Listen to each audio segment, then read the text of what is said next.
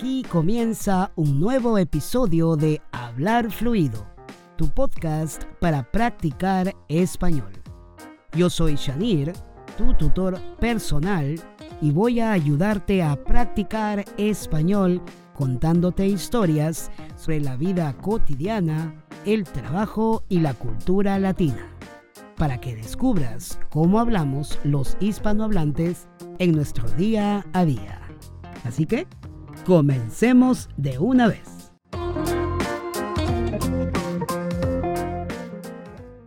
Hola, hola. ¿Cómo andamos hoy? Espero que súper bien. Aquí por mi lado, como siempre con otro episodio en Hablar Fluido. Esta vez tenemos un tema de la vida cotidiana. Nos toca analizar un diálogo sobre educación financiera. En unos minutos escucharás a dos amigos conversando sobre cómo intentan resolver sus problemas financieros y sobre todo sus hábitos financieros. ¿Tienes buenos hábitos financieros? ¿Estás educándote financieramente? Espero que sí. Después de escuchar el diálogo, te explicaré el significado de algunas expresiones más al detalle. Ahora sí, escucha la conversación entre estos dos amigos. ¿Qué haciendo? Aquí rompiéndome la cabeza. ¿Así? ¿Qué pasó? Es que me metí en un curso de finanzas personales y hay términos que me están volviendo loco. Encima, el profe pasa los temas tan rápido que ni tiempo tengo para digerirlos bien y al final dice, ¿entendieron? A ver, a ver, ¿para qué te has metido en un curso de esos si es tan complejo? Lo que pasa es que nunca llegaba al fin de mes. Siempre estaba sacando a crédito de la tienda y cada vez se estaba haciendo peor. Así que hace tres semanas me dije a mí mismo, tengo que parar esto de una vez por todas, y coincidentemente vi una publicidad de este curso y me pareció que justo era lo que necesitaba. Entonces, ni corto ni perezoso, me inscribí. Ah, ya entiendo. A ver, cuéntame más sobre lo que te han enseñado porque yo estoy por ese mismo camino, creo.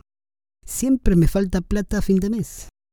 Bueno, recién he tenido dos clases, así que no sé mucho. No importa, me interesa ese tema. Ya, lo que pasa es que en la primera clase el profe nos hizo una pregunta para saber si conocíamos algo sobre la educación financiera. Y nadie contestó. Todo el mundo estaba perdido. ¿Qué les preguntó? Una simple pregunta. ¿Saben qué es la educación financiera? Y todo el mundo se quedó callado. ¿Y tú también? No, por supuesto que no. Tú ya me conoces. A mí me encanta hablar hasta por los codos. Pero al escuchar ese silencio sepulcral, dudé. Además, nunca había escuchado sobre la educación financiera. De todas maneras, cavilé algunos pensamientos y di mi opinión después de unos segundos. Ah, ya decía yo. Tú quedándote callado me parecía raro. Sí, pues. Bueno, al final, el profe nos explicó que la educación financiera es la habilidad de comprender conceptos básicos sobre finanzas personales. Pero el problema fue cuando terminó la clase. Nos dijo que en cada clase él dejaría una tarea y tú sabes, odio las tareas. Así que aquí me encuentras, haciendo mi tarea, aunque no me guste. ¿Pero qué tan difícil puede ser? Bueno, no es que sea difícil, sino que para mí es súper tedioso estar investigando y esas cosas. Prefiero que me lo digan todo en la clase y yo tomo notas. Es mi estilo. Ah, ya. Pero hasta ahora no me has dicho nada. Dame un resumen al menos, a ver si me animo y también tomo el curso. Básicamente todo se resume a entender ocho conceptos. El presupuesto, los ahorros, las necesidades básicas, la banca, los costos en el cuidado de la salud, las deudas, los créditos y la planificación del retiro. Va, pero eso suena muy cotidiano, ¿no? Sí, eso pensé la primera vez también.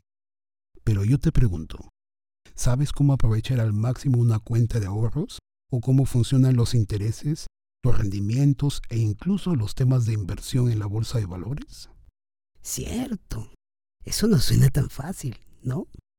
Exacto. No solo se trata de tener conocimiento, sino hay que tener también la habilidad para enfrentar los desafíos financieros que se nos presenten. Como por ejemplo en este que ambos no llegamos a fin de mes.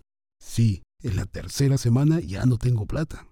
Ni vuelta que darle. Me has convencido. Mañana voy a matricularme en el curso. Ahora sí, vamos a analizar las expresiones.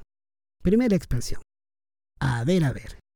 Esta expresión indica intencionalidad, querer hacer algo, o tener una expectación o un interés por saber algo. Va normalmente seguida de una pregunta indirecta. Se usa para llamar la atención de una persona antes de preguntarle, pedirle u ordenarle algo. Por eso en el diálogo el amigo dice, a ver, a ver, ¿para qué te has metido en un curso de esos si es tan complejo? La siguiente expresión es una onomatopeya. Todos los idiomas tienen muchas onomatopeyas en su haber. Inclusive algunas onomatopeyas en inglés son muy parecidas en el español. En el diálogo escuchaste va. Esta es una expresión de desprecio. Generalmente se usa para indicar que algo no tiene mucha importancia. Por eso el amigo dijo, va, pero eso suena muy cotidiano, ¿no?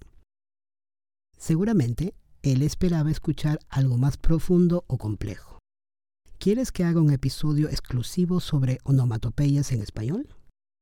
Si es así, escríbeme en los comentarios y con mucho gusto lo hago. hablarfluido.com barra 042. Vamos con la tercera expresión. Hablar hasta por los codos. Hay personas a las que les encanta hablar. Hablan demasiado, hablan sin parar, hablan hasta por los codos.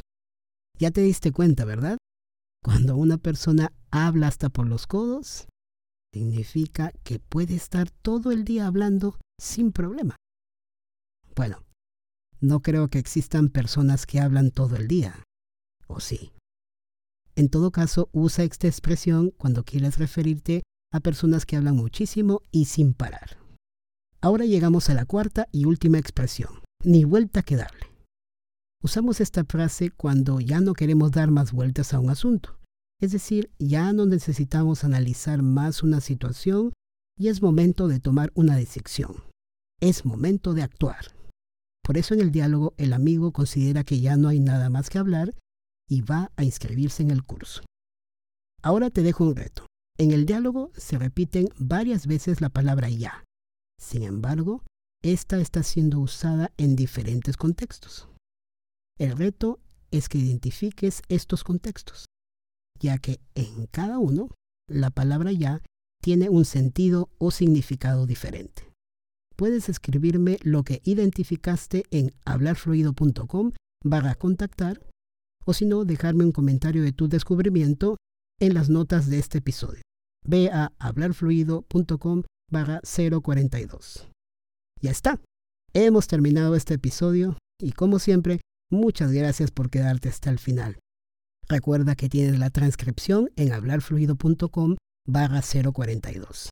Recuerda también que puedes dejarme una valoración, un me gusta o una reseña en la aplicación por donde me estés escuchando. Te tomará solo un minuto, pero el impacto será increíble más personas conocerán de Hablar Fluido, el podcast para practicar español de la vida cotidiana, el que se habla en la calle, en la casa y en el trabajo. Muchas gracias nuevamente y nos escuchamos la próxima semana. Chao, chao.